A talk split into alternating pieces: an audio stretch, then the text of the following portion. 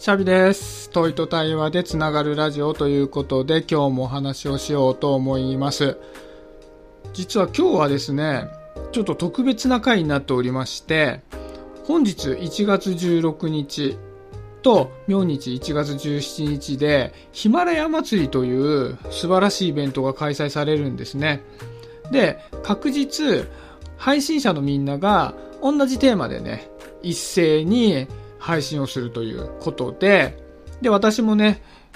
今日はヒマラヤ祭りに参加させていただけるということで、テーマに沿ったお話をさせていただこうと思っております。ということでですね、今日のテーマは、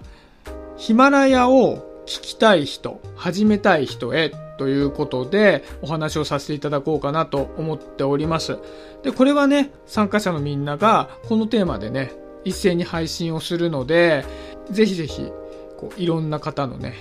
エピソードを聞き比べていただけると嬉しいです。ということでですね、お話を始めたいなと思うんですけども、もしかしたらね、ヒマラヤ祭りということで、初めて聞いてくれる人もいるかなと思うので、ちょっとだけ自己紹介をさせてもらうと、僕は去年の7月からここのヒマラヤで音声配信をしているんですけど、このヒマラヤとは別にコルクラボの温度っていう、まあ、お友達と一緒に対話形式でね、喋るコンテンツもやっております。で、ここでは、えー僕一人で喋る回だったり、友人を一緒に交えて、ワイワイガヤガヤ喋るようなコンテンツを提供しているわけですけども、テーマがありまして、で一番最初にタイトルコールで、問いと対話でつながるラジオっていう言い方をさせてもらいましたが、僕は人と人がつながるっていうことにすごく関心があるし、僕自身が人とつながっていきたいなっていうふうに思っているので、そういったことをね、このラジオでは深掘りしていこうかなというふうに思ってます。ということでですね、今回のテーマの話をさせていただこうかなと思うんですけど、僕はどちらかというと、ヒマラヤをこれから始めたい人向きに話をしてみようかなっていうふうに思うんですね。で、ただ僕自身が何かのプロってわけではないので、何かね、こう知見みたいなものをアドバイスとして提供できるっていうわけではないので、僕がね、この配信を続けるにあたって大切にしていることっていうのをシェアさせていただこうかなって思ってます。あもし僕の配信を聞いて、あ、それって大切なことだなって思ってもらえたんであれば、まあちょっと気に留めてもらえるとね、嬉しいかなっていうふうに思ってます。で、僕が配信をするにあたって一番大切にしていることっていうのがあって、それは動機なんですね。僕がどんな動機を持ってこの配信を続けているのかっていうことを逐一振り返りながら配信をしてます。で、もともと僕はこの配信を始めたきっかけっていうのが一人喋りが上手くなりたいからだったんですね。なので僕はこの配信を始めるときに一人喋りが上手くなりたいっていう動機にかなっているかどうかっていうのを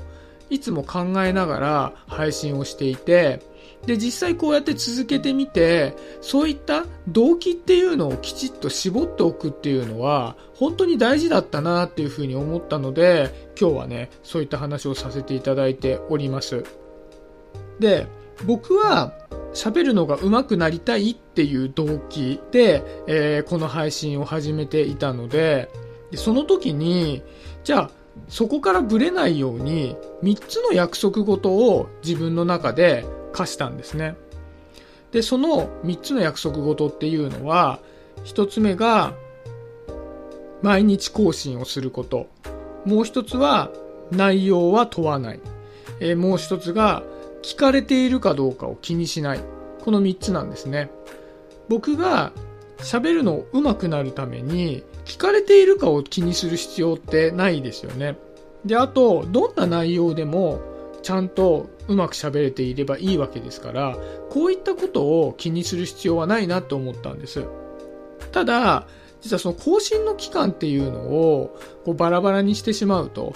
僕は途中でめんどくさくなって、毎日更新をしていたのが2日に1回、3日に1回、4日に1回って言って飽きてきてやめてしまったりするかなと思ったので、いっそのことを毎日更新をしようというふうに決めて、この3つを自分の中で課して続けております。なので、まあ、例えばですね、あの、まあ、僕と同じように喋るのが上手くなりたいっていう動機の方は、じゃあ喋るのが上手くなりたいって動機に従って、じゃあどういう風な決め事をしようかなっていうことを、まあ、思うかは人それぞれだと思いますし、まあ、例えばですけど、自分がこう喋ることによって、いろんな人に聞かれるようになりたい。っていうふうに思った場合は、まあ、それはそれでその動機に従ってどういう打ち手をやっていったらいいのかっていうのを変わると思いますし、まあ、例えばこれから音声配信をしていくと、まあ、マネタイズにもつながっていくっていうふうには言われてもいますので音声配信っていうのを自分の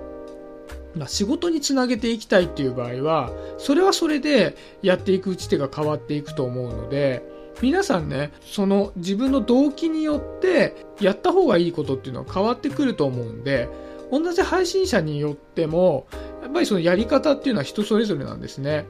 なんですけど、結構陥りがちなのが、元々の自分の動機を忘れて、いろんなことが気になりだしちゃうんですよね、続けていると。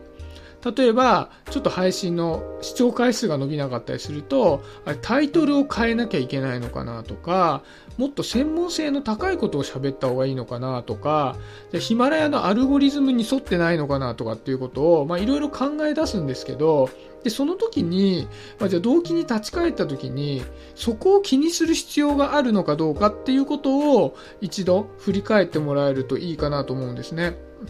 まあ、例えばマネタイズっていうのが目的なんであれば、そういうことは気にしなきゃダメですよね。やっぱり、どれだけ聞かれているかっていうのが生命線になってくるので。で、ただ僕の場合は、喋るのが上手くなりたいっていう話だったので、そこはあまり気にする必要がなかったっていうところで、やっぱり動機に沿ってやった方がいいことっていうのは変わってくるので、これは、ちょっと、あの、勘違いしやすいとは思うんですけど、変わってもいいんですよね。変わっってくると思うんです。変わってくると思うんですけど、その時に自分がどういう動機でやっているかっていうのを明確化しておくっていうのは、続けるためにすごい大事かなと思います。で、もう一つ言えるのは、僕は先ほど自己紹介の時に、人とつながることに興味がありますって話をしたじゃないですか。で、そこに喋るのが上手くなりたいって話ってしてなかったじゃないですか。で、これ何かっていうと、僕がこう、音声配信を今、これが193回目なんですけど、やっぱり喋っているうちに違う動機に気づくんですよね。やっぱり配信をしていると気づきってものすごく多いので、そんな中で僕は喋るのが上手くなりたいっていうところから、優先順位が人と繋がりたいっていうところに移ったので、今の動機は喋るのが上手くなりたいっていうよりは人とつながりたいっていうことに変わってきたので動機が初めの動機から今の動機に移っていったってことですね。なのでまとめると始めるにあたってやっぱり動機っていうのはきちっと決めておいた方がいいと思うんですね。でその上で自分の中で動機が変わっているなっていうことを敏感にキャッチできるようになっておくとよりいいのかなっていうふうに思います。やっぱりこうキメキメにしてしまうとあ自分はこういうふうに動機を持っているから変えちゃいかんみたいになっちゃうんですけど決してそんなことはなくて動機がいくつも曖昧になってるのはあんまりいいことじゃないんじゃないかなとは思うけども動機が変わるっていうのはそれ自身が成長の一つだったり自分の中での本当の欲求に対する気づきだったりするのでそこは敏感に変えながら動機に向かって配信を続けていってもらえると素敵なね配信ができるんじゃないかななんていうふうに思います。はい。そんなところで、まあ、今日は僕のね、体験に従って感じたこと、僕がこういうふうに思ってやってるよっていうことを、えー、これから配信を始める方向けに考えてみました。はい。もし参考になったら嬉しいなと思います。